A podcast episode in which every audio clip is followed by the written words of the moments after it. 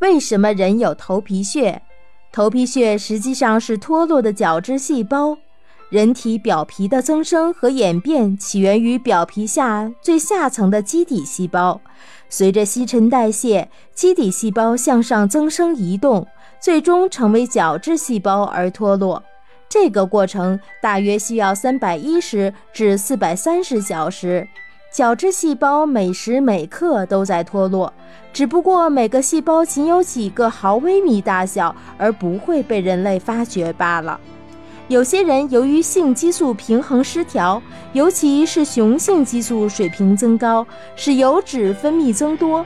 头皮表面下的油多了，许多脱落的角质细胞便容易互相粘连在一起，形成肉眼能看见的头皮屑。